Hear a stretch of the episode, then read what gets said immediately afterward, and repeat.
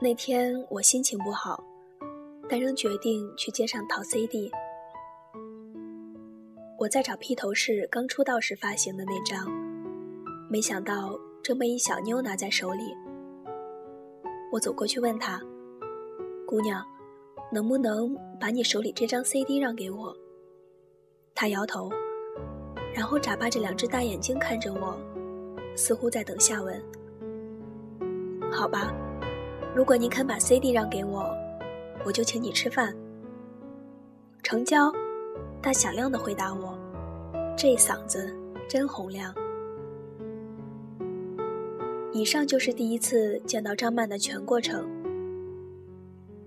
事后，张曼一边擦着嘴巴，一边得意洋洋的对我说：“其实我根本就没打算要那张 CD，拿在手上看而已。”你真够傻帽的，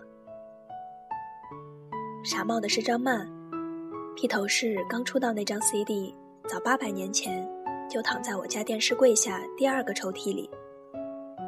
我说过，那天我心情不好，心情不好当然得找乐子，张曼就是那个乐子，她是那样恰如其分的出现在我的视野里，准备供我消遣。张曼刚开始挺对我胃口，她矜持又不失俏皮，可以笑得很妩媚，也可以笑得很天真，还会时不时拽着我衣领跟我亲嘴儿。这些都是我喜欢张曼的理由，但不是爱。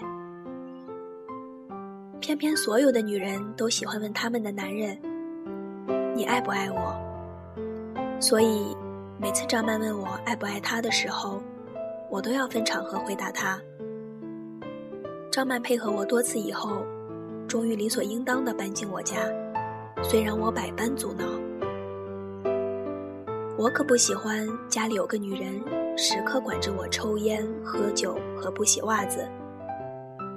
我希望张曼是第一个，并且是最后一个踏进我房门的女人，因为她不仅证实我的猜想，而且还有过之而无不及。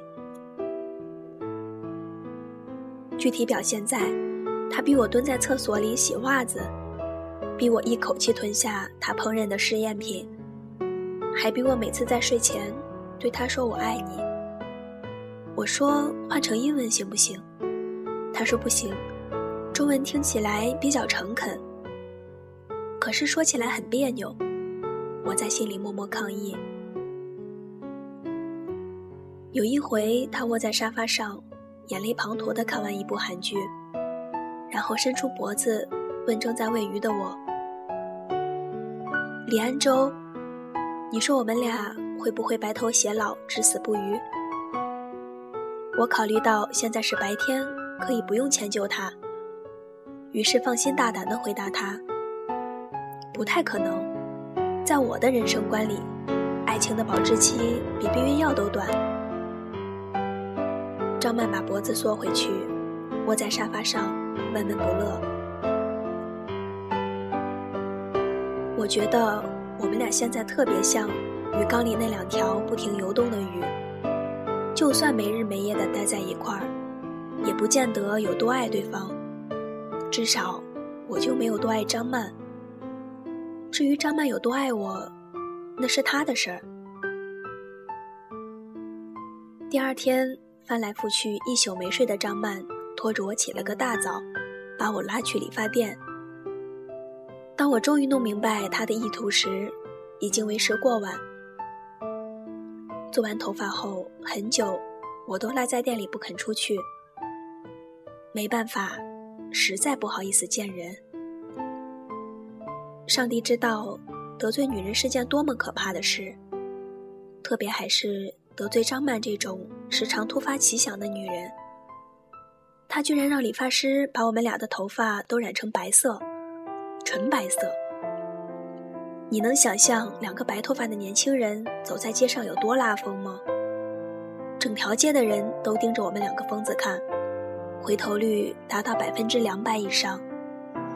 特别可气的是，他回到家还大言不惭地对我说：“李安舟，你看。”白头偕老就是这么简单。从今天起，去你的短效爱情人生观吧！我张曼会长长久久的和你在一起，见证我们至死不渝的爱情。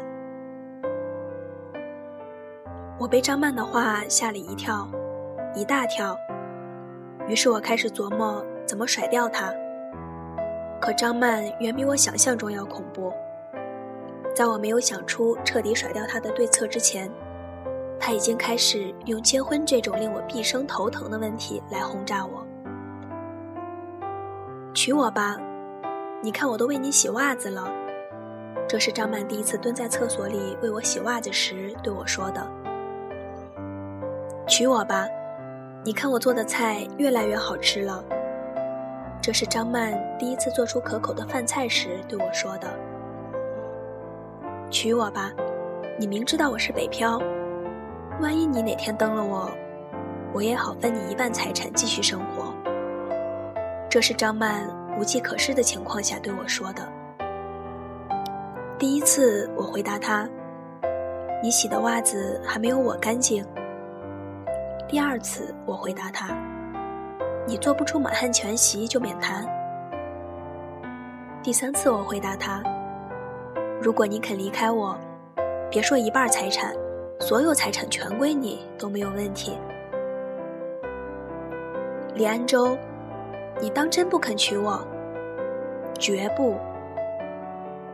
我问你最后一次，娶还是不娶？不娶。这是张曼在我房子里最后一次央求我娶她，换来我一如既往的执拗后，她终于下定决心离开我。临走前，他把我们染成白发后唯一一张合照撕了，洋洋洒洒抛在鱼缸里，让那两条不怎么恩爱的鱼也一起见证了我们的分离。张曼走后，我浑身说不出的轻松与畅快。我把臭袜子扔得满天飞，每隔十分钟抽一支烟，还就着披头士的歌大口大口的喝酒。甚至开始留意哪个女人将会成为我下一个目标。如此这般萎靡的生活持续了三个月。三个月后，我接到张曼的喜帖。张曼说过，她是北漂，能给予她安全感的唯一方式就是结婚，所以她才日以继夜地央求我娶她。没想到被我拒绝后，她就这么快找到了安全感。真该恭喜他。观礼前，我把房子卖了，价钱不错，被我悉数存进一张银行卡里。这张卡后来被我塞进一个小小的红包里，我准备把它当做贺礼送给张曼。我记得我说过，只要他肯离开我，我所有财产都可以归他，这房子就是我的所有。张曼穿婚纱的样子比我想象中要漂亮的多，站在熙熙攘攘的人群里，那样扎眼。我没有输给她，因为我也很扎眼。作为宴请宾客里唯一一个光头，为什么要把头发剃掉？张曼拖着白色裙摆，径直向我走来，让我幻觉我才是今晚的主角，我才是。可以振振有词喊着要给他一生一世承诺的新郎，你都跟别人白头偕老了，还留着曾经那些白发干嘛？我故作潇洒地端了杯酒敬他。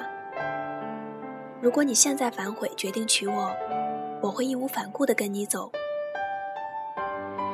祝你幸福。最后，我听见自己回答：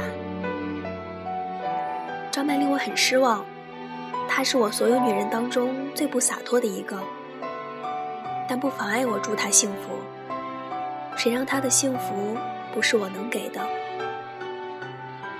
没错，张曼离开后，我是快活了一段日子，但那完全是因为我再也不用半夜忍住疼痛去厕所吃药，再也不用清早醒来整理自己掉落在枕头上触目惊心的头发。再也不用成日思考我死后张曼的生活由谁打理。他不知道我有多庆幸能活着参加他的婚礼，即使我观礼的时候已经掉光了所有的头发，成了一个奇丑无比的光头。很久以前，张曼曾拉着我一起看《奋斗》，当时我还嘲笑过向南在街边痛哭那场戏太娘。哪成想有那么一天，自己也会在街上失声痛哭，并且哭得比向南还惨烈。我边哭边发誓，要是下辈子还让我遇见张曼，我肯定不让他干求婚这种事儿，并且一定要死得比他晚，哪怕只晚一分钟。若有来生，我一定娶你。